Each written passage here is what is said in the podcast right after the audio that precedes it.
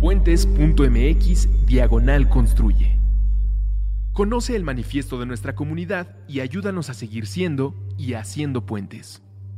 Puentes.mx Diagonal Construye.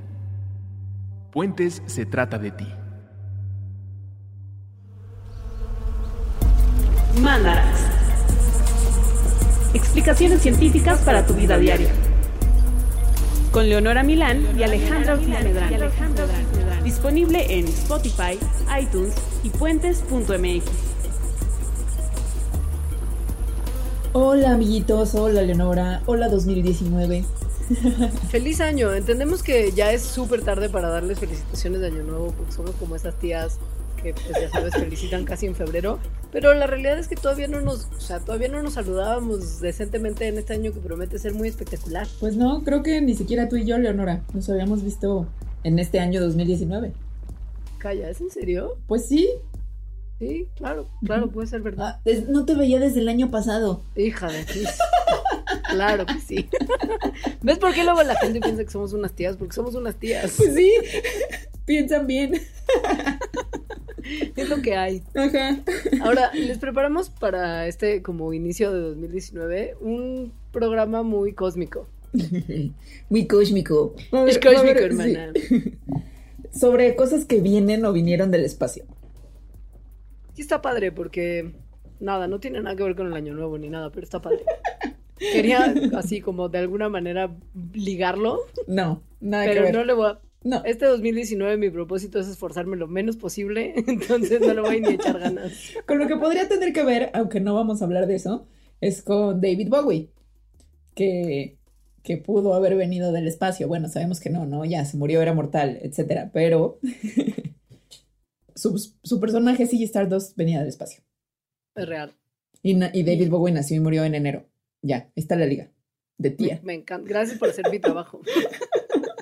y ayudarme a salir de los problemas de los que me meto.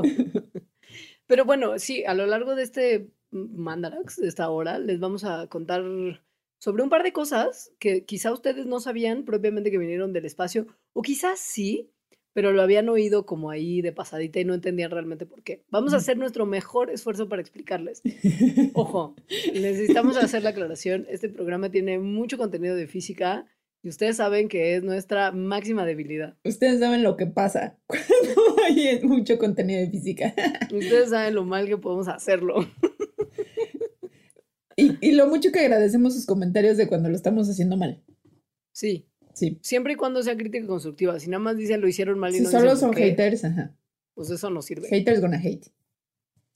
Ahora, mm, ¿te parece si nos presentamos por si hay alguien que está empezando el año escuchando un episodio de un podcast de ciencia y no sabe quiénes somos? Estaría increíble que hubiera nuevos escuchas en Mandarax este 2019.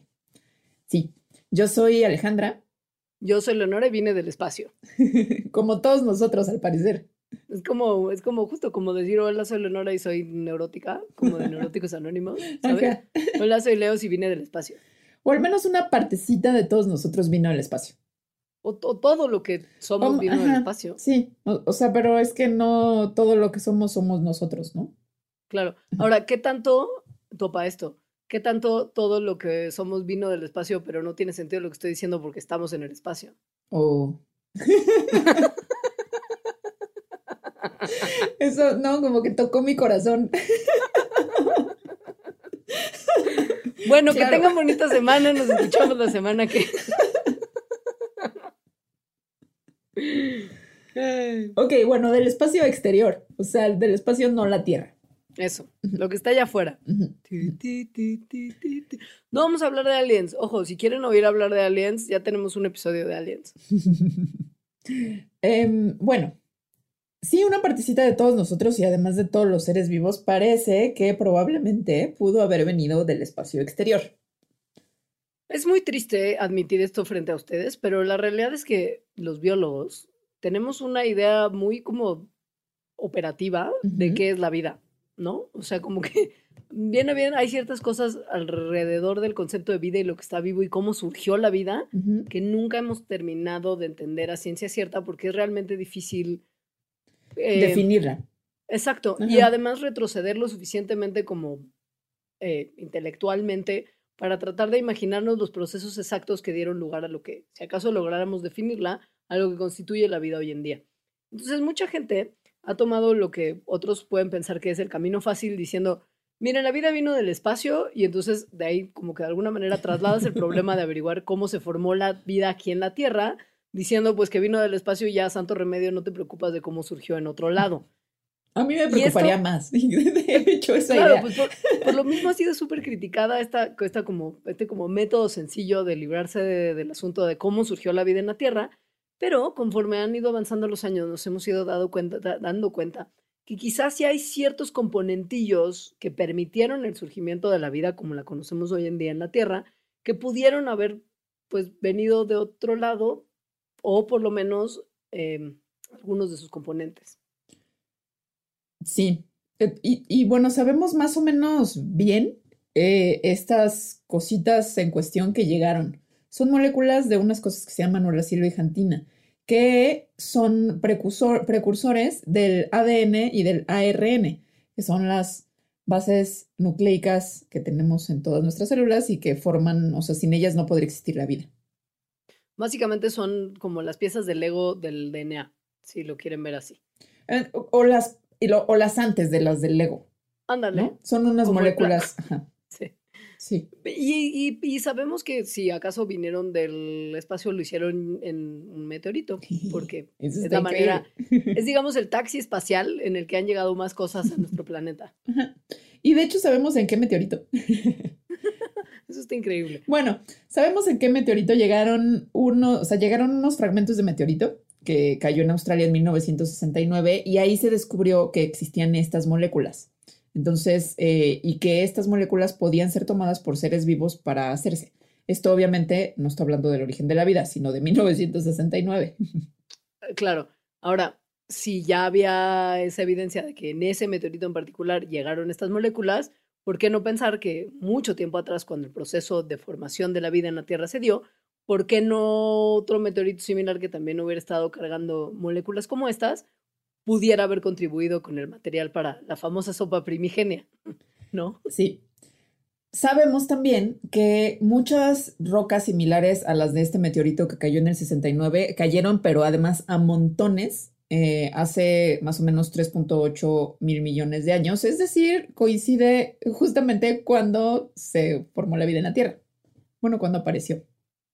Esto está muy interesante porque es muy fácil pensar, la verdad, durante un tiempo probablemente eso fue lo que ocurrió, que los pedazos de meteorito que analizaron en Australia con lo que nos permitimos pensar que sí, que este otro bombardeo hace 3.8 millones de años, que coincide con el tiempo de formación de la vida en la Tierra, pudo haber sido proveedor de material para que la vida se formara, se pudo haber pensado que este meteorito de Australia, igual cuando cayó, se contaminó con cosas que ya estaban en la Tierra.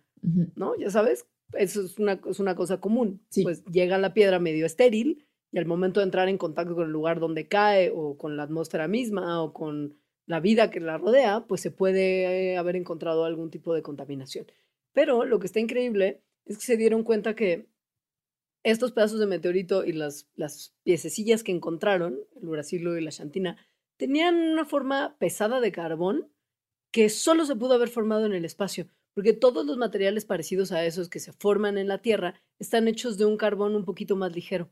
O sea, no hay forma de que hayan sido contaminados los pedazos de piedra cuando iban cayendo y que ese fuera el carbón que estamos encontrando aquí. Nada. Y lo que está bien interesante no solamente de este experimento, sino de otros que les vamos a platicar, es que si cayó aquí, digo, nuestras condiciones en ese momento eran ideales para que de estos bloques surgieran moléculas más complejas, pero ¿por qué no pensar que este tipo de meteoritos cargando materia orgánica porque uh -huh. son moléculas formadas a partir de carbono, no cayeron en otros planetas, en otros sistemas y quizás se pudo haber dado un proceso similar. ¿Quién sabe? A saber. Porque además, digo, la Tierra tiene un montón de años, que son 4.500 millones, pero el universo tiene muchos más. es decir, tiempo ha habido. Ahora, no solamente se ha encontrado Uracilo y Xantina, sino que pues, se ha estado investigando de verdad con, con, con, con mucho esfuerzo ¿De dónde pudieron haber salido moléculas tan complejas como esas, como las bases nitrogenadas que son necesarias para la formación del ADN? Eh, también hay otros componentes que sirven para construir moléculas que pueden dar lugar a a vida, que son los fosfatos, y que no se terminaba de entender cómo se habían podido formar en las condiciones que se entienden como primigenias aquí en la Tierra. Eh, Ahora, son, son tan importantes los fosfatos que cuando uno está en la preparatoria o luego estudiando química en la universidad o así, te dicen que la vida está hecha de chomps, ¿no? Chomps. Ajá. que es, sí, el chomps que luego te dicen que te acuerdes porque el chon y no sé qué más chistes de tíos maestros. Funciona, ¿eh? Yo nunca me he claro, no, ni yo, por eso me acordé ahorita. que es carbono, hidrógeno, oxígeno, nitrógeno y fósforo, por eso es el chomp. Y azufre. Y azufre. Es el chomps, porque tiene una vez del final, sí. Entonces, Pero así, o sea, de, toda, de toda la vida está compuesta por esos seis elementos. Ajá, de todos los elementos que hay. o sea, imagínense qué tan importante es el fosfato, o sea, el fósforo y los fosfatos, que, que de ahí surgen, para la existencia de lo que conocemos como vida. Entonces, bueno, importante esto, porque pues, se cree, hay evidencia muy sexy reciente, que los fosfatos se pudieron haber formado en el espacio exterior y llegado a la Tierra en los primeros ¿qué? milloncito de años, digamos, que la Tierra existió en forma de meteoritos o de cometas. Y de ahí, pues cuando se empezaron a formar las biomoléculas, se tomó el fósforo que se necesitaba para chomps. Y esto lo descubrieron de una forma bien padre, que es con experimentos, que uno se imaginaría que es difícil. Un poquito, porque ¿cómo simulas las condiciones del espacio exterior y la llegada de meteoritos? Pues necesitas como un refri hiperpoderoso. y si lo pones en Hawái, mejor. ¿Qué? No, bueno, es pura coincidencia porque este estudio lo hicieron investigadores de Hawái, pero se me hace tan lindo que en un lugar tan caliente esté ese refri súper frío donde simularon las condiciones del espacio. Pero súper frío onda como a menos 200 grados, ¿no? Sí, más o menos. O sea, imagínense que ya la temperatura de eso se mide en la escala de grados Kelvin, que no se puede usar para cosas reales como tangibles en la Tierra. O sea, es como menos 450 grados Fahrenheit. Son 230, son menos 232 Celsius. Una, una, una, una O sea, nada más. Entonces, bueno, en estas como super refris, que en realidad son como unas máquinas de vacío que pueden enfriar así, de intenso, eh, replicaron unas como partículas, como unos granos de hielo que son más o menos comunes en el espacio exterior, que están cubiertos de dióxido de carbono y agua. Eh, de hecho, estas como granitos son, son, forman nubes moleculares muy, muy frías, que además tienen una cosa que se llama fosfina, que es una forma en la que puede estar el fósforo. Esto igual en la Tierra como tal no hubiera podido pasar tan fácilmente, pero cuando expusieron a estas pues estos como granitos de hielo a radiación ionizante que eh, ocurría en forma de electrones de alta energía y que simulan la existencia de los rayos cósmicos en el espacio, lo que ocurrió es que se sintetizaron por las reacciones que esta radiación produce en estas moléculas eh, como ácidos fosfóricos mucho más complejos, que son los que se encuentran, calen nomás, en las moléculas que tenemos todos los seres vivos con las que se o piensen en las que se forman las membranas celulares. Sí, y con lo, que con lo que transportamos energía biológicamente utilizable. El famoso ATP, que quizá para usted no es famoso, pero se llama adenosín trifosfato. El fosfato que tienen es este fosfato que se sintetizó echándole esa radiación a esos granitos de hielo, que en, esta, en la Tierra, en estas condiciones, probablemente hubiera sido difícil que hubiera como una radiación de tan alta energía que hubiera favorecido estas reacciones. Es decir, que el fósforo presente en la fosfina en la Tierra, no, con las condiciones en las que no tenemos tanto frío ni tampoco tenemos rayos cósmicos todo el tiempo, habría seguido siendo fosfina. Y la fosfina es mortal para los seres vivos. Ajá. Pero en el medio interestelar, con la radiación y el frío, una química loca de la fosfina puede promover reacciones químicas que no son comunes en la Tierra y crear moléculas que son biológicamente relevantes, como el fósforo, el famoso CHOMPS. Entonces, lo que están diciendo estos investigadores es que el fósforo disponible o el fósforo no mortal para los seres vivos llegó también en meteoritos o cometas, que estaban muy, muy fríos, que sufrieron estos rayos cósmicos y llegaron aquí para incorporarse a nuestras células. Esto es muy bonito porque lo que siempre ha como que medio faltado de repente en, en las explicaciones de cómo se pegostearon las las moléculas muy primitivas y los, bueno, los átomos primero y luego las moléculas muy primitivas para formar moléculas más complejas, siempre ha necesitado como la llegada de una fuente de energía muy tremenda que pues en un principio pensaban que eran como tormentas eléctricas, ¿sabes? Como muchísimos rayos que caían sobre el agua donde estaban flotando Como estas moléculas. Ajá. Ajá. O sea, en el inicio de las explicaciones sobre el origen de la vida. Pero esto resuelve muy bien la situación de cómo se pudieron haber formado. Son condiciones extremas que quizá aquí no se hubieran dado, pero que ahí se hubieran, o sea, ahí en el espacio exterior, en el mundo interestelar, se hubieran podido dar de manera relativamente simple. Bueno, quién sabe si relativamente simple. Ahí es donde entran las partes de la física que no sabemos qué tan simple es. Bueno, y de la Pero- química. en. Exacto, pues. Está muy impresionante esto del fósforo, en realidad, porque yo nunca había, como que casi siempre que se habla del origen de la vida, o como yo, yo lo escucho, más bien, es como cómo se formaron los aminoácidos, este, ya el ADN como tal, pero el fósforo es súper importante. O sea, sin, sin las, sin la membrana celular, pues en realidad puedes tener un montón de ADN disperso por el mar y eso no es vida. Ahora, está bien interesante también que otros investigadores en otros experimentos han hecho cosas muy parecidas a las que hicieron estos hawaianos con el fósforo, pero utilizando otros elementos en esas mismas condiciones de mucho frío y mucha radiación para formar metano, amoníaco y dióxido de carbono, que también son componentes que son fundamentales en el ciclo de vida y que hubieran permitido además ayudar a que la Tierra tuviera las condiciones para que la vida se formara. O sea, el dióxido de carbono atmosférico, por ejemplo, que permite unas temperaturas más altas, igual el metano, ¿no? Sí, o sea, son y cosas súper además- importantes. Sí, o sea, de hecho lo que estaban haciendo es como, ¿no? Pensaban, si llegan estos meteoritos o estas partículas que tienen estas cosas, o sea, metano, dióxido de carbono y amoníaco, y no se les, muy, muy fríos y se les bombardea con rayos, las reacciones que ocurren en, en esas condiciones hace que esas tres cosas formen moléculas complejas que ya vemos en la vida. ¿no? Eh, Como por ejemplo, como... como- fosfolípidos, exacto, como glicina, que ya es un aminoácido. Este, es también muy impresionante. Claro, eso es, es, digamos que sería como la prueba de que justo la sopa primigenia que propuso Parin y Haldane hace muchos años, Fue un cometa Sí, se- primigenio.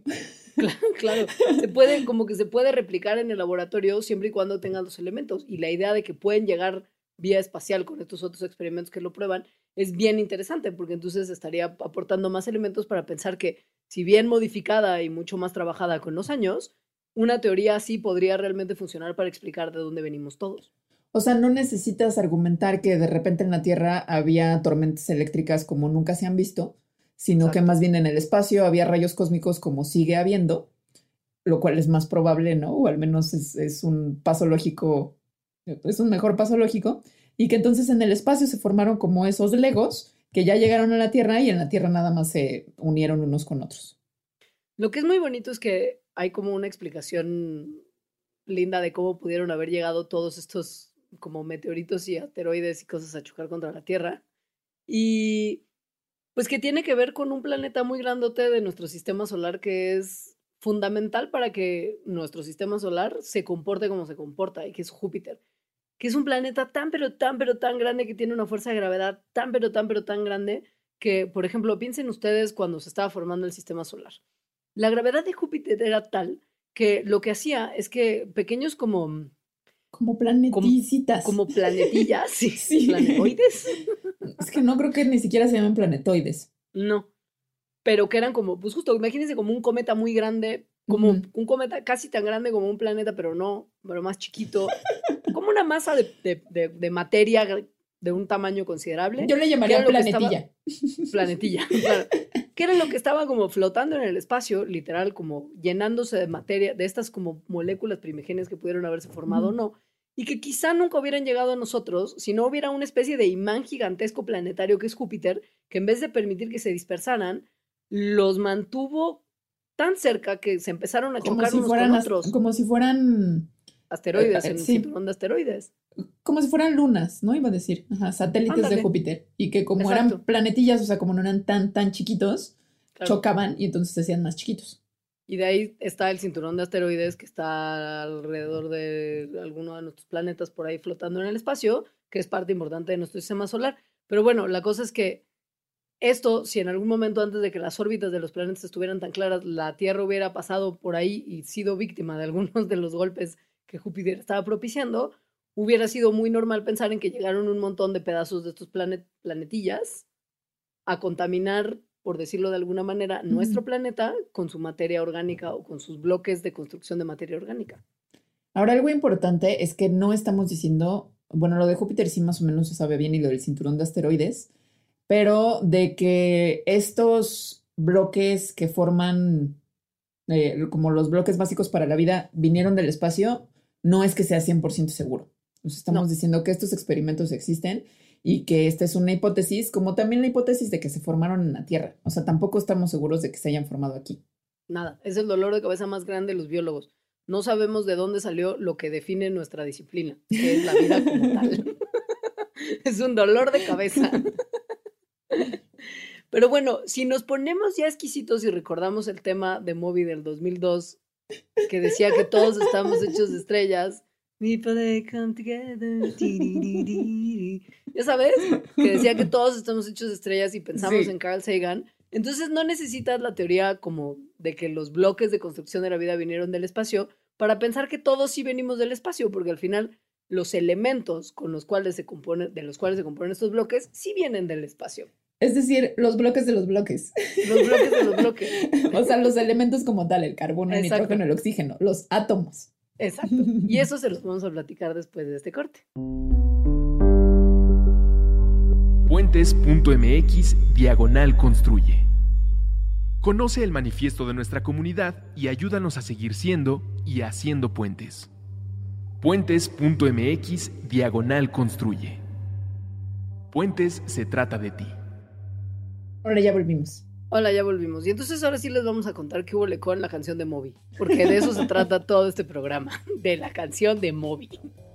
Pues resulta que cuando el universo se formó, originalmente, hace muchos, muchos millones de años, originalmente el primer elemento que, hubo fue el hidrógeno, que recordarán en su tabla periódica como uno, eh, y después el helio, que recordarán en su tabla periódica como el dos. Si acaso recuerdan que hay una cosa que se llama tabla periódica. Miren, si no la recuerdan, este es un momento muy importante para googlear tabla periódica de los elementos y acompañarnos con ella a un costado. Como ya hablamos en el Mandarax, eh, que no me acuerdo cómo se llama, pero que hablamos de la energía nuclear, los átomos. Y radioactividad. Ese, sí. Los átomos pueden juntarse. Y cuando se juntan, de repente forman otra cosa. Es decir, si se juntan con la energía adecuada y las condiciones correctas, átomos de hidrógeno, entonces forman al helio. Y si eso también con un montón de energía y bajo condiciones correctas se juntan, entonces hacen un átomo de carbono y así. Sucesivamente. La manera más fácil de conseguir toda la energía que se necesita para juntar todos esos átomos y crear átomos nuevos y elementos nuevos es cuando una estrella, que es un ente muy energético como nuestro Sol, por ejemplo, es una masa de gases incandescentes a temperaturas grotescas, Eventualmente las estrellas, al tener como un proceso tan energético, van quemando, digamos, algunos de los elementos que tienen ahí. Y cuando en particular se les acaba el hidrógeno, las estrellas pueden morir en unas explosiones súper violentas que se llaman novas.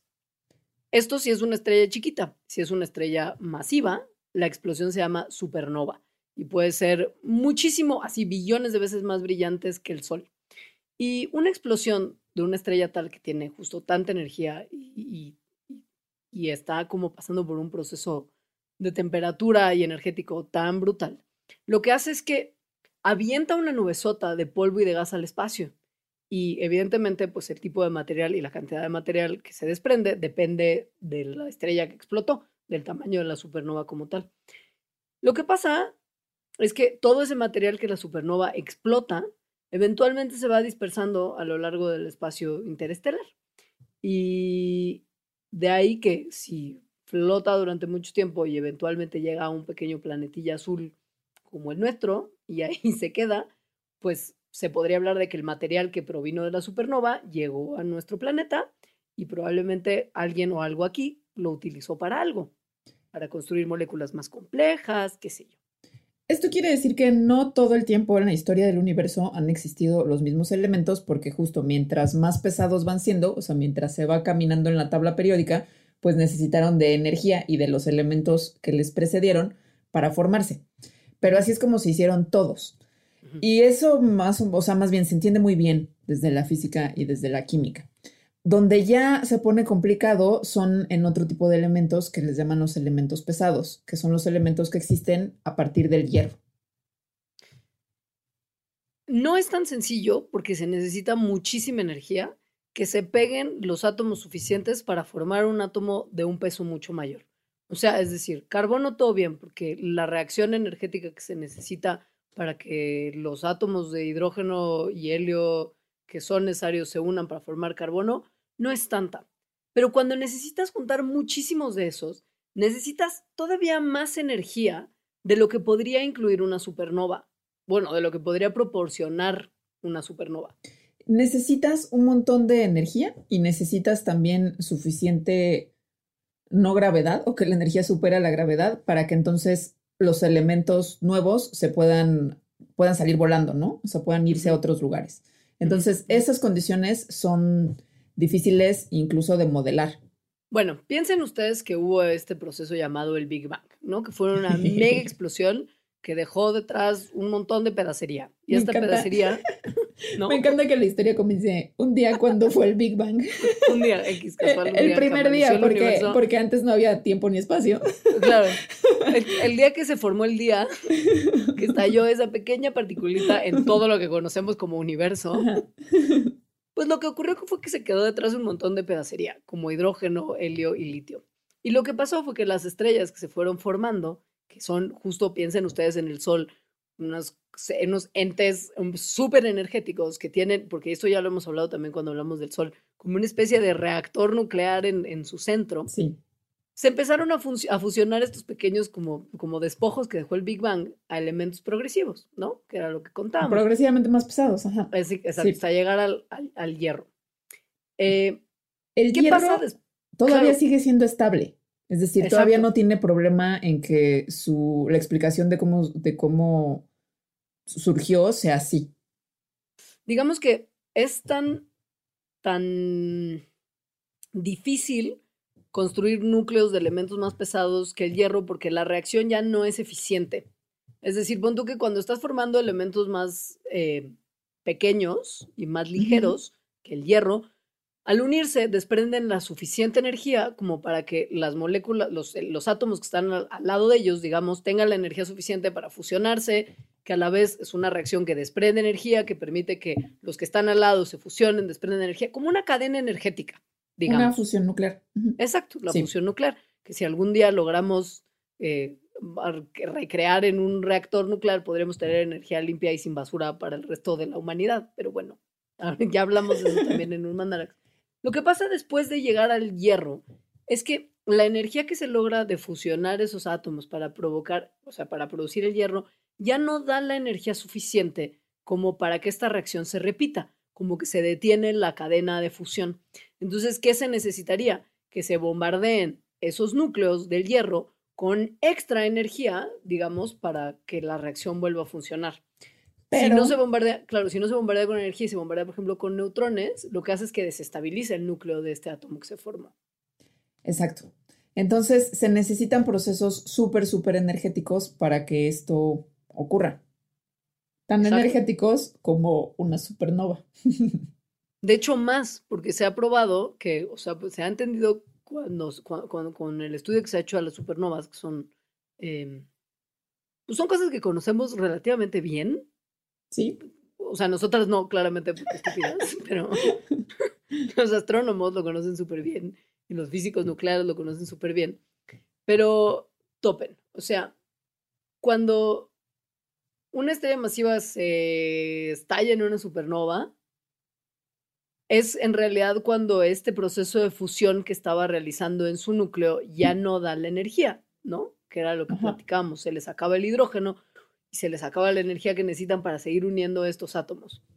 Y aun cuando parecería que toda la energía que provoca y las cosas que, que escupe la supernova cuando ocurren podrían ser los requisitos suficientes para la formación de átomos pesados, hay una, hay como una línea a la que ya no pueden pasar. ¿Ya sabes? O sea, las temperaturas que se producen no parecen ser suficientemente altas, el viento que tienen todos los neutrinos que salen de la supernova no es lo suficientemente rápido para que las reacciones se formen a la velocidad a la que se tienen que formar. No se podrían encontrar los neutrones suficientes como para bombardear los átomos de los átomos pesados para formar otros más pesados. O sea, digamos que la explicación de la supernova simplemente no da. A menos que sean dos. O que la supernova dé lugar a una estrella de neutrones, que es lo que puede pasar después del proceso de supernova. Que no solo a una, sino a dos. A dos, claro. Que en un momento raro de la historia cósmica se encuentren choque bien una supernova con una estrella de neutrones o dos estrellas de neutrones una contra la otra. Ahora, afortunadamente, las estrellas de neutrones eh, vienen casi siempre en pares. O sea, ¿En parejita este, como en los parejita, alacranes? Exacto, vienen en parejita. y de alguna manera a veces están acercando. Todo esto estaba como predicho en la teoría. Ajá. Hasta que hace dos años, con esta noticia súper taquillera, se detectó por primera vez el momento en el que dos estrellas de neutrones hicieron colisión. Esto tal vez lo recuerden no como estrellas de neutrones que hicieron colisión, sino con el descubrimiento de lo que se llama las ondas gravitacionales. El descubrimiento como, como de poderlo ver, porque Einstein ya había predicho la existencia de estas ondas hace muchos años, porque Einstein básicamente predijo todo en algún momento y solamente se han dedicado los físicos, a, o sea, no solamente, pero se han dedicado a comprobar lo que Einstein había predicho teóricamente. Y esto se hizo con un observatorio muy increíble, que si algún día pueden, lean de qué se trata, porque es al parecer tan simple y a la vez tan complejo que es fascinante, que se llama por sus siglas LIGO y que después fue acompañado por su observatorio como parejita, que es el Observatorio de Ondas Gravitacionales Virgo. Entonces, LIGO y Virgo, estos observatorios de ondas gravitacionales, lograron detectar este fenómeno que sería fundamental para la formación de estos elementos. Y lo que es, como esto se une a que la formación de nuevos elementos, es que son dos estrellas supermasivas, es decir, que tienen una gravedad gigantesca, más o menos, y entonces está más o menos el mismo problema con las supernovas, que aunque pudieran ocurrir las reacciones que hace que se formen nuevos elementos, tienen tanta gravedad que no dejarían que, que estos se fueran, ¿no? O sea, los estarían atrayendo todo el tiempo. Pero si chocan, como estaba predicho en la teoría, entonces forman estas ondas gravitacionales, que es lo que permite que no jalen a aquello que están formando. Como que lo escupen en vez de, de- de Exacto. com- de tragárselo. Ajá. Y cuando los científicos se dieron cuenta de que estas estrellas de neutrones estaban chocando y bueno, detectaron las ondas gravitacionales, se fueron como corriendo a verlo, algo que en realidad había pasado hace varios, muchos millones de años. Este, mm, pero entonces pudieron ver a través del espectro de luz que esto estaba eh, haciendo, ¿no? O sea, como cuando, está, cuando chocan se genera mucha energía y entonces sale como un espectro de luz. Y a través de ese espectro de luz es que pueden darse cuenta cuáles son los elementos que hay ahí. Y ahí vieron justo el espectro que corresponde al oro. Entonces, de cierta forma, estaban viendo cómo se forma oro en el universo. Oro es par- es un elemento que le interesa mucho a la humanidad, ¿eh? No crean que, o sea, no, bueno, no el oro es- y todos los de, bueno, y claro, otros los pesados. posteriores, pues, Ajá. se fijaron en oro porque la pregunta era, ¿y de dónde salió este metal tan precioso? Pero sí, justo lo que prueba esto es que es muy probable que ese proceso tan energético sea lo que haya permitido la formación de elementos un poquito más pesados que el hierro, que seguiría respaldando la hipótesis de que los elementos que tenemos en la Tierra no se formaron aquí, sino que vienen de explosiones de estrellas de hace muchos millones de años y que han llegado a nosotros porque movimiento cósmico, cósmico, hermana. Y lo que está padre del oro, digo, sí, tienes razón, en que es todos los elementos a partir del hierro, ¿no? Se formarían por, por procesos de este estilo, pero el oro, seguramente alguien trae ahorita un anillo de oro, ¿no? O un collar de oro, o lo que sea. Es, es pensar que ese metal muy probablemente fue creado hace millones de años, como en una explosión de dos estrellas de neutrones que hizo como un fuego gigantesco, y a partir de eso se formó el oro que ahora traen colgado. Es como mega, es como mega romántico. ¿No? Es como el polvo como de de- estrellas, es como de canción de Moby. Eso te estoy diciendo, es que todo, todo tiene sentido. Y tope, no sé, si en realidad estamos pensando que todas las moléculas de las que estamos formados nosotros vienen de elementos, ¿sabes? De átomos de distintos elementos que se han ido pegosteando de una forma u otra, y que estos elementos vinieron del espacio, porque explosión de estrellas, novas, supernovas, kilonovas, hipernovas y estrellas de neutrones posteriores, pues tanto Carl Sagan, que en algún momento en Cosmos, en el Cosmos original, no en el del posiblemente No, molestador nuevo. de mujeres Neil deGrasse Ah. Tyson, Se dice habló, acosador. habló, mandé, Se dice acosador. sí, sí, se dice acosador. Carl Sagan habló como para el público en general de este fenómeno y creo que enamoró a generaciones enteras con la idea de que somos todos pedacitos de estrellas. Claro, o sea, si lo googlean, hay como muchísimas imágenes para poner en Pinterest con la cita de Carl Sagan. Claro, frase inspiracional. Ah, sí, sí. Y pues que sepan que sí es, que, o sea, que sí tiene sentido lo que dijo, porque en realidad, pues un poco así se cree que es.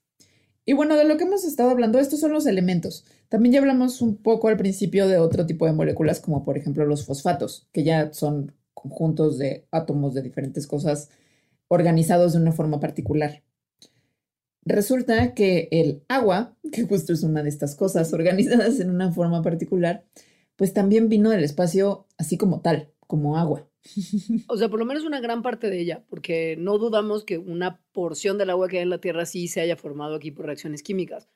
Pero la Pero realidad es la es que, menos, ¿no? ajá, Ajá, justo la menos. sí. La gran parte del agua se cree que vino de afuera. No se sabe hay- exactamente bien cómo, Ajá.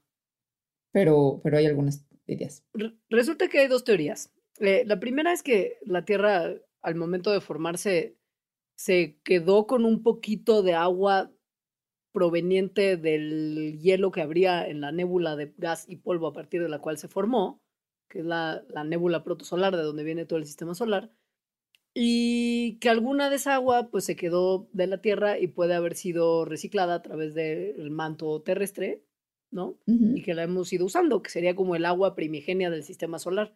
Aunque, sí, sí, Ajá. de acuerdo. Em, solo que incluso aunque hubiera sido así, muy probablemente por el calor que tenía la Tierra, o sea, la temperatura de la Tierra en ese momento, que era muy, muy alta, esa agua probablemente se vaporizó y, y no se quedó en la atmósfera, o sea, es decir, se fue.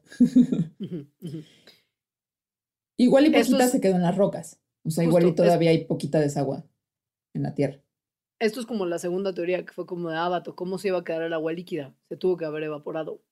Y en ese escenario, pues el agua no es algo que llegó con el resto de los componentes que constituyen la Tierra, sino tuvo que haber llegado de afuera.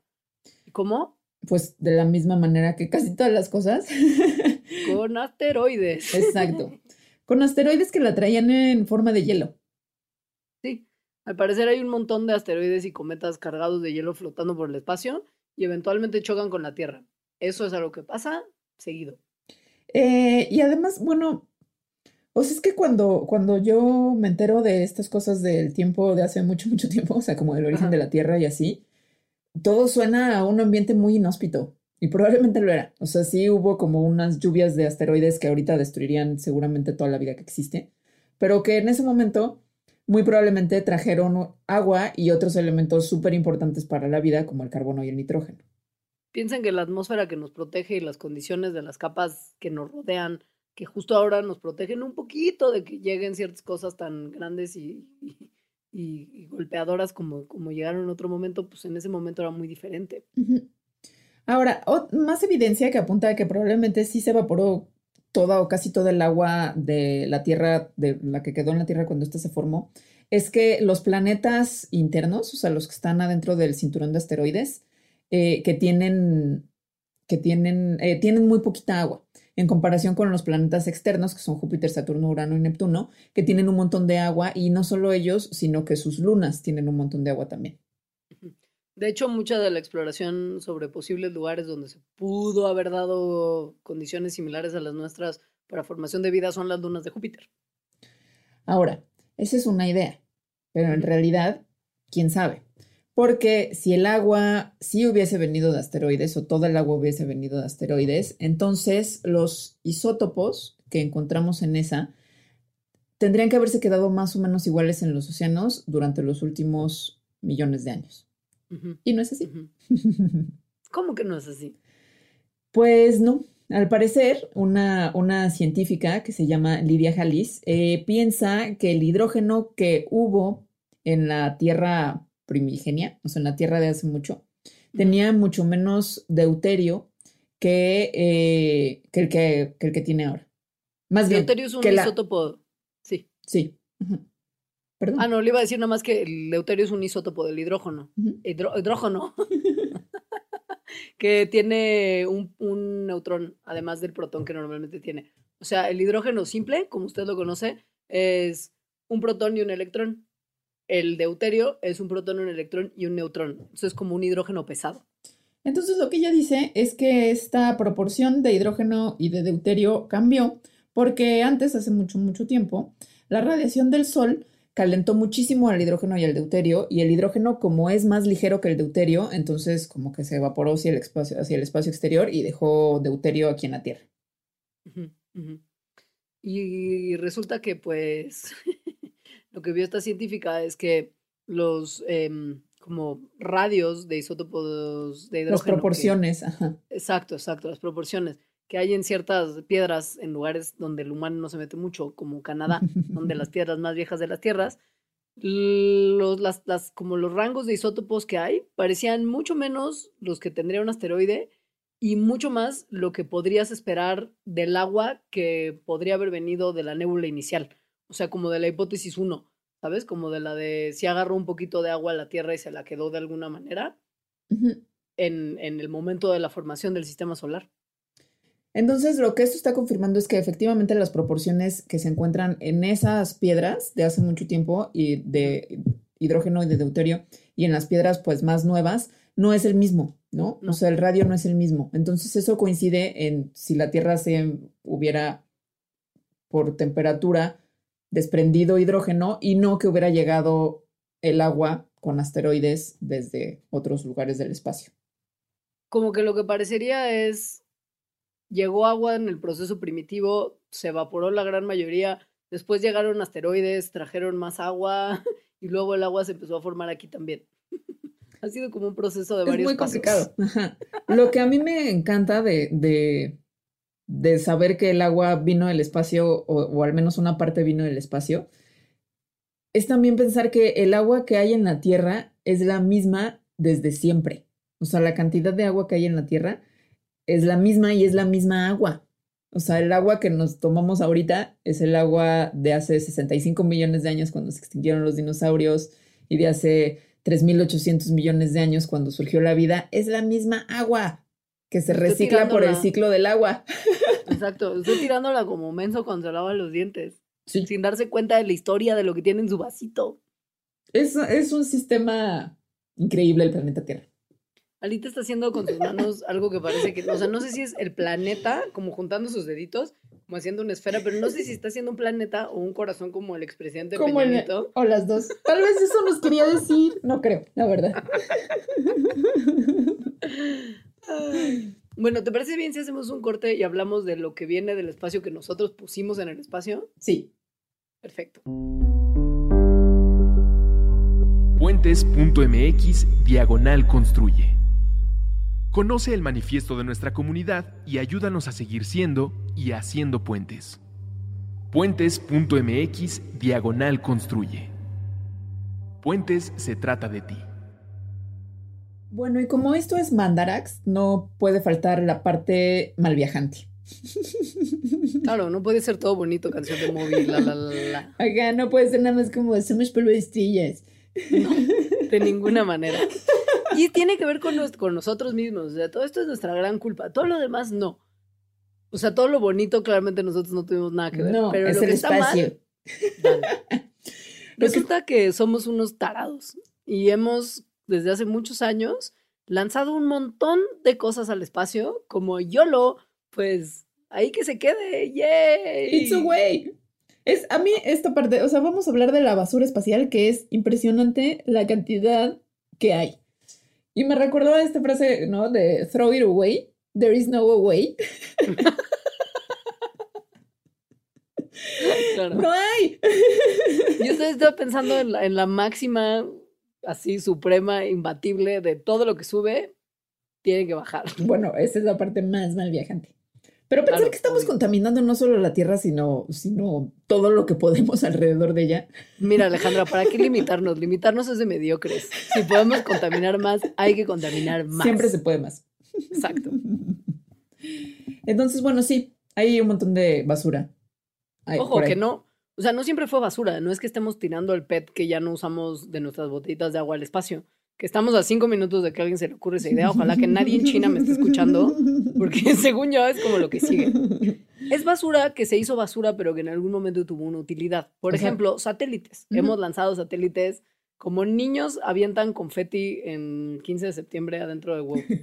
Pero así como en Júpiter el cinturón de asteroides que en algún momento fueron planetillas y chocaron, pues lo que está girando alrededor de la Tierra también. Entonces, esos satélites empiezan a chocar unos con otros o con los casos trágicos de vuelos espaciales que también se quedan por ahí, se destruyen, etcétera, y empiezan a crear toda esta basura. Piensen, es horrible tener esta referencia, que es lo más cercano visualmente que podremos tener, pero piensen en Gravity.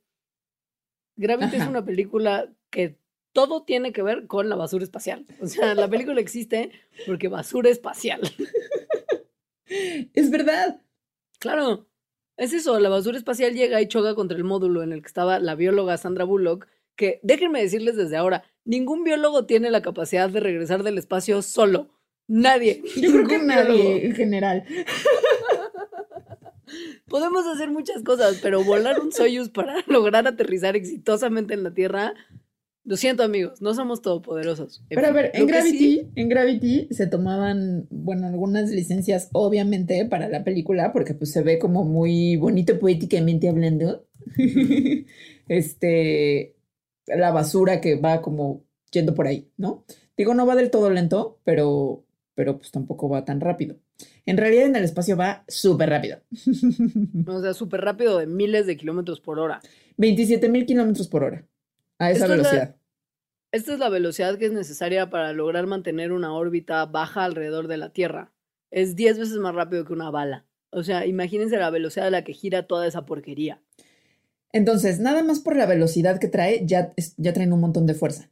Ahora, pensando que hay algunos que no son tan chiquitos, quiere decir que las colisiones que pueden ocurrir son realmente grandes. De hecho, hay un satélite del clima que lanzaron hace algunos años que se cree que va a ser como el que propicie una cantidad de choques entre basura espacial en un futuro que es de escándalo. Pero bueno, justo hay algunos que son más pesados y más grandes. Pero lo que pasaría es que si chocan dos objetos independientemente del tamaño a esta velocidad, no se verían para nada como se ven en Gravity. Se vería como un flashazo y luego nada. ¿Sabes? Porque sería Ajá, como, como Porque que van ves- muy rápido y sus restos también se van a ir muy rápido. Exacto, que si acaso podrías ver como la nubecita de la explosión que se queda, pero lo que chocó y lo que desprenden ya está lejísimos del momento en el que ocurrió la explosión. Ahora, como dijiste hace rato, todo lo que sube tiene que bajar. Ajá. La- muchos de esto basura y de restos de cosas que hay orbitando alrededor de la Tierra, pues están ahí orbitando, pero de repente salen de órbita y muchos caen. Y caen un montón, en realidad. El promedio es más o menos entre 200 y 400 objetos al año. Pero yo nunca me he dado cuenta de que está cayendo basura del espacio, Alejandra. Yo creo que ese dato está mal. Bueno, sí, casi nadie se da cuenta porque la verdad es que la mayoría del planeta Tierra está despoblado. De hecho, la mayoría es mar, ¿no? Básicamente. Y, y como lo que no sale en internet no pasa, pues cuando de repente sí cae uno, la probabilidad de que alguien esté tomándole un video para luego subirlo a YouTube es muy, muy baja. Súper baja, tipo, es una en un trillón, cuando la probabilidad de que te caiga un, ra- un rayo es uno en 1.4 millones. Bueno, una en un Entonces- trillón es que te pegue. Que alguien lo esté grabando debe ser una en dos trillones. Ándale. Pues sí, claro, sí puede ser. Solamente ha sido una persona golpeada por basura espacial. y era una señora que vivía en Oklahoma. Porque, ¿por qué no en esa parte inmunda de Estados Unidos donde nadie sabe lo que pasa? Tenía que ser que una señora que además se llamaba Lottie Williams. Lori. recibió un golpazo con un pedazo de cohete que le pegó en el hombro en el 97. Y no le pasó nada, porque era un pedazo chiquito. Era un pedazo chiquito como de 10 centímetros, más o menos. Más o menos. Pero, güey, le cayó un pedazo de cohete en el hombro, en Oklahoma. Hay cosas más grandes en el espacio que este pedazo de cohete que le cayó a Lori. Por ejemplo, a principios del año pasado, en 2018, eh, se lanzó la primera estación espacial china. Em, no, perdón, la primera estación, estación, eh, estación espacial china regresó al planeta Tierra. Exacto. Fue lanzada en 2011, más bien. Eh, pero había dejado de operar desde el 2016. De hecho, se perdió contacto con esto. Y entonces, desde ese momento, o sea, dos años, se quedó como orbitando sin control. Y luego regresó a la Tierra porque, pues, ¿sabes? Eh, Estuvo increíble porque en algún momento el gobierno chino dijo que no habían perdido contacto con este, con la, con la estación espacial. Y fue como de vatos, nos están mintiendo, no tienen contacto, no saben dónde va a caer. Es todo un misterio. Y cayó en el Océano Pacífico Sur, el primero de abril del año pasado. O sea, esto cuando dije como la primera estación espacial china regresó a la Tierra, no es que haya regresado como en una forma así bonita de película en la que están como todos en la orilla de, ¿no? En una costa, viendo cómo regresa la estación espacial, sino que se cayó. Sí, literal. Se llamaba además su nombre, Tiangong 1, es Palacio del Cielo 1. Que fue como de. mm, Entonces está No. súper bien que haya caído como en el Océano Pacífico porque pues no le cayó a nadie, ni cayó ni sobre ningún poblado, ni nada que pudiera haber hecho daño. Pero sí, sí, hubiera estado horrible. Ahora, ¿cuál es el problema de que haya tanta basura espacial en realidad? Eh, hay, una, hay una teoría que fue propuesta por un científico de la NASA llamado Donald Kessler en el 78, que se llama el síndrome de Kessler. Y lo que es este síndrome es una colisión de basura espacial que sea tan grande que sea autosostenida. Es decir, como que tantas cosas choquen entre sí, que se haga como una especie de cadena de choques, como cuando eh, uno Ajá. choca y le chocan atrás y le chocan atrás y le chocan atrás y le chocan atrás, pero de basura espacial, hasta que toda la órbita baja de la Tierra sea como una especie de carritos chocones a altísima velocidad a causa de estas colisiones en cadena. Porque además cada una de estas colisiones genera más objetos que pueden colisionar. O sea, como que la reacción en cadena se basa en eso, en que si de repente dos objetos se estrellan, se van a romper en otros cachos que van a seguir en órbita y que entonces se van a, van a colisionar entre ellos hasta generar como esto que está describiendo Leonora. Lo cual podría ser muy peligroso porque pues necesitamos satélites que están orbitando la Tierra y que no choquen contra cosas. Exacto, y si esta reacción en cadena está pasando, ningún satélite que nosotros pudiéramos mandar al espacio podría sobrevivir ni un segundito, porque estaría en riesgos sin precedentes de ser bombardeado por basura. Ajá. Y así Ajá. como el agua es bien importante para la vida en la Tierra, creo que ahorita los satélites más o menos también son. Es decir, más bien cambiaría mucho la forma en la que, en la que vivimos. Claro. Ahora, hay gente que se pregunta si esta cosa del síndrome de Kessler está pasando ya, porque en 2009 hubo un satélite muy grandote que todavía estaba en funcionamiento, que se llamaba el Iridio 33, se estrelló contra un satélite ruso que ya no servía, que se llamaba el Cosmos 2251, y chocaron a una velocidad de 42.120 kilómetros por hora. Ajá. Esto fue una colisión tan importante que hasta tiene un nombre, o sea, se llama la colisión Cosmos Iridium. Y lo que hizo fue mandar volando miles de piezas de basura cachitos. Ajá, a un área que estaba muy poblada por satélites de telecomunicaciones y de como cuestiones climáticas, etcétera.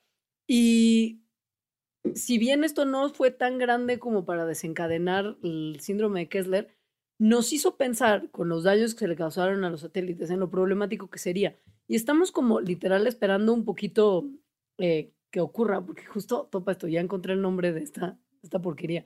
Resu- Resulta que hay un satélite ahorita en el espacio que no sirve además, que se llama Envisat y que fue operado por la mm, Agencia Espacial Europea. Y era el satélite civil más grande que ha estado en observación, se lanzó en 2002 y la misión terminó en 2012. Es tan grande Envisat que si llega a chocar con un objeto de un tamaño considerable a alta velocidad, podría realmente desencadenar la reacción en cadena que podría significar el fin de las telecomunicaciones como las conocemos. O sea, si bien no ha empezado porque nos habríamos ya dado cuenta, probablemente, hay ya cuerpos en el cinturón de basura que podrían llevar a que se diera este síndrome y estas colisiones. Más pensando que además de este super satélite que estás diciendo que pues sí es como un riesgo ahí volando, en el espacio, orbitando alrededor de nosotros en la basura espacial, hay 500 mil piezas de hasta 10 centímetros, más de 21 mil más grandes de 10 centímetros y más de 100 millones más chiquitas de un centímetro.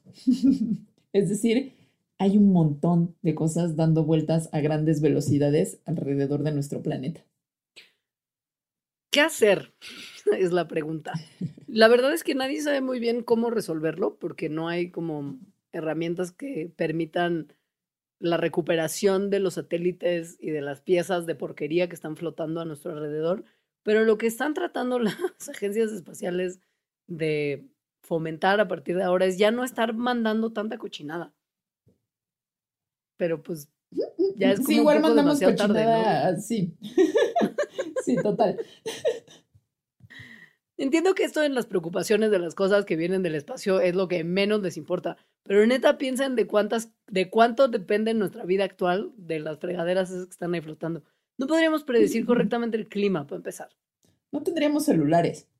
Nada. Adiós internet. Adiós GPS. Nada de Waze. Ah, a usar sí, la sí, guía sí. roja otra vez. Bueno, nada de un montón de telecomunicaciones. O sea, tendríamos que Pues sí. volver como, como a los cables, ¿no? Todos los que tienen contratado Cablevisión estarían felices. Riéndose de nosotros. Tontos satelitales. O sea, si usted tiene, por ejemplo, Sky, olvídelo. Sí, o cualquier celular. Sí. No, no me digo, pero yo para ampliar el, el espectro del caos. Ahora vamos a darle un, un pequeño como espacio antes de terminar a un par de cosillas que han estado como reportándose en el espacio que son verdaderamente misteriosas y no podíamos dejarlos porque tampoco sería Mandarax sin un poquito de misterio. Del alien. Del alien como tal. Del alien o no. Porque puede, como pueden ser alien, puede no. Ese es el problema de los aliens. Como pueden ser aliens, como pueden no. Es un volado. Bueno, hace, hace un par de años había como esta noticia. Yo vi mucho, mucho de esto en el antiescéptico de Facebook. O sea, en el que se cree, en el que se cree todo. Que había un objeto eh, flotante en el espacio moviéndose que se llamaba, bueno, le pusieron el- un nombre muy raro en, en hawaiano que es Oumuamua. Ustedes probablemente también vieron fotos. Es, imagínense que hay un supositorio de piedra que está flotando libremente en el un espacio. supositorio gigante. Muy gigante. O sea, pero muy grande. Y lo que era muy interesante de Oumuamua es que fue el primer objeto interestelar en visitar nuestro sistema solar. ¿Eso qué quiere decir? Pues que viene desde muy lejos, mucho más allá de nuestra galaxia. Exactamente, o sea, todos los otros objetos que habíamos encontrado venían del sistema solar, ¿no? Como todos estos asteroides. Pero Oumuamua, no sé, no lo sé decir bien, Oumuamua. Bueno, en fin, venía de más lejos. Oumuamua, no sabemos exactamente de dónde venía, pero sabemos que llevaba un montón de tiempo como dando el rol y que tenía una trayectoria muy extraña. O sea, no tenía la misma trayectoria y forma de moverse de lo que tienen normalmente los cometas o los asteroides que habíamos observado hasta ese momento. Y no sabíamos, hasta la fecha no sabemos, cómo, deja tú ya la trayectoria, pero cómo podía tener la velocidad que tenía. Tenía como una aceleración muy rara, como que de repente se iba moviendo chilax y aceleró. Ajá. De hecho, cuando pasó nuestro sistema solar es que empezó a acelerarse y además hubo algunas imágenes que se captaron de este objeto cuando estaba pasando cerca del Sol, en donde un cometa normal que tiene pues hielo y agua, si pasa cerca del Sol, se ve como el vaporcito, como un halo de vaporcito de que el agua se le está evaporando. Pero de Oumuamua no. O sea, de hecho, no pareció tener ningún cambio. Es muy loco porque entonces no se entiende muy bien de dónde demonios acaba la energía. Lo que se creyó al final, porque Oumuamua desafortunadamente dejó nuestro sistema solar y se largó a visitar otros lugares cósmicos y ya no lo pudimos ver, es que quizá había tanta presión proveniente de la radiación solar que esto podría estar impulsando a Oumuamua, sí, solo si hubiera como cierta parte, como ciertos materiales en la capa externa del cuerpo este cósmico que le permitieran funcionar como una especie de celda solar que funciona como a la vez como una vela de un velero. ¿Sabes? Como que hubiera materiales en su capa que al estar en contacto con la energía del sol le dieran un empujoncito. Pero pues no se entiende muy bien cómo podría haber funcionado esto. Se cree que se pudo haber formado esta estructura naturalmente o bien que podría haber sido como una especie de vela solar que una civilización que hubiera mandado a Muamua a saludar le hubiera instalado ahí para poder moverse libremente alrededor del espacio. Ajá, también se pudo haber formado por causas naturales. Bueno, por causas no alienígenas. Exacto, sí, claro. El problema es que, pues, Oumuamua se fue y literal como que no nos enteramos muy bien de qué era, pero fue muy interesante, sobre todo porque nadie supo de dónde venía, o sea, sabemos que... Nadie supo de dónde venía, nadie supo dónde iba, nadie supo cómo se movía y de hecho no se sabe pues exactamente qué es, o sea, no hay un nombre para ese tipo de objetos, que además era el primer bro de su clase en que nosotros podíamos ver. Es un misterio que nunca jamás vamos a poder resolver, pero durante mucho tiempo fue muy emocionante. como para, ya sabes, era, como una, era como una salchichita, ¿no? Pasando por. Sí, como, Un, como un purito. Como Ándale, sí, de, como un de vainilla que, quizá usted fumó en algún momento en su juventud. Sí. pero sí, eh, eso por un lado, justo no tenemos mucha explicación ni mucha claridad. Como tampoco hemos tenido de repente mucha claridad sobre ciertas señales que llegan a nuestro planeta de otros lugares, tampoco entendemos muy bien qué son. Y recientemente ha habido una detección de ondas de radio del espacio profundo que se detectaron en Canadá y que no sabemos de dónde vienen y qué son. E, en realidad no podemos decir mucho más, porque tal cual. O sea, lo que se sabe es que llegó una, una señal repetitiva bastante inusual de radio de una fuente de tan que está a 1.5 mil millones de años luz de nosotros. Entonces esto, como se percibe, son como señales de radio cortas, como flashazos cortos y, brillantes de ondas de radio. Entonces, eh, solo se sabe eso. Literal, cada como, como shotcito de ondas de radio dura más o menos un segundo y no, menos, como milésimas de segundo, y todo parece que indicar que vienen más allá de los límites de nuestra galaxia, que como usted bien sabe, por supuesto, es la Vía Láctea. Así es. Em, entonces, bueno. no es la primera vez que pasa. No, exacto. O sea, estos como flashecitos fueron descubiertos en 2007. Sus causas siguen siendo misteriosas y, y pues ya. como que se, como que se repite, o sea, como que esos eran los, los primeros que, que, que, vi, que escuchamos, y los que estamos escuchando ahora vienen como de un observatorio que no está necesariamente en su capacidad completa todavía, es un observatorio en la Columbia Británica, me choca cómo traducen los nombres de lugares, en British Columbia, en Canadá, donde estaba como Vancouver.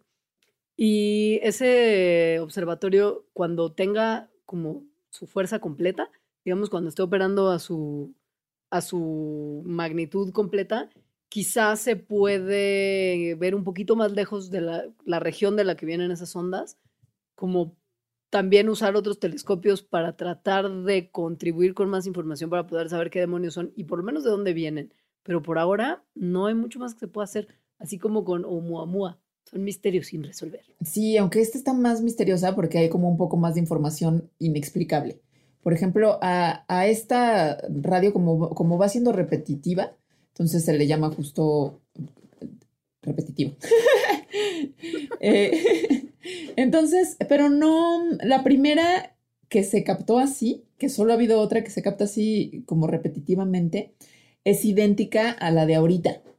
Es decir, eso es aún más raro. O sea, ya es raro que se repita, o sea, que tenga un patrón, Ahora el patrón tiene un patrón mismo, ¿no? Ya es la segunda vez que lo captamos. Está muy loco. Sí, Ya veremos.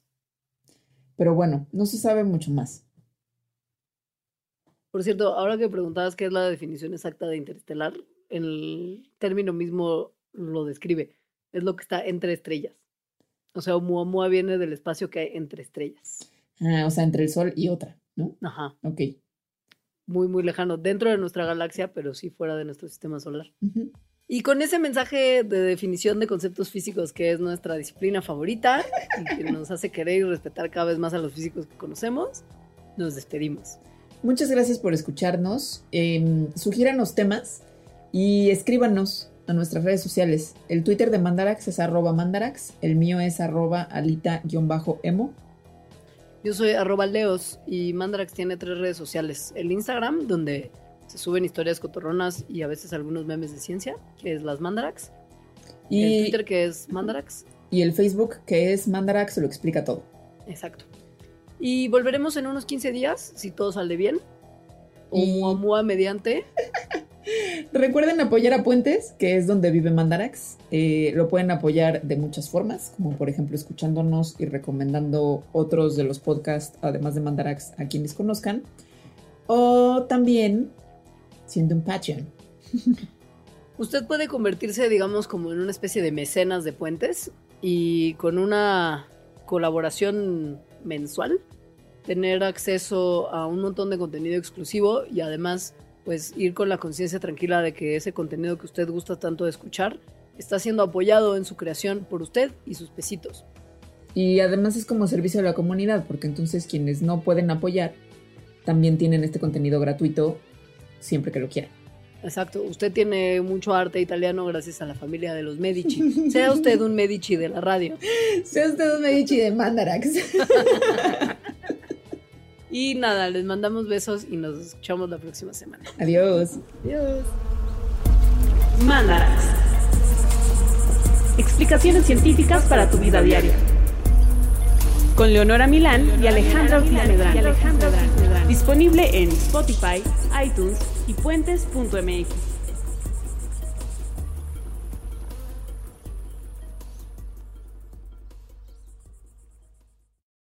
Lucky Land slots, you can get lucky just about anywhere. Dearly beloved, we are gathered here today to. Has anyone seen the bride and groom? Sorry, sorry, we're here. We were getting lucky in the limo and we lost track of time. No, Lucky Land Casino, with cash prizes that add up quicker than a guest registry. In that case, I pronounce you lucky.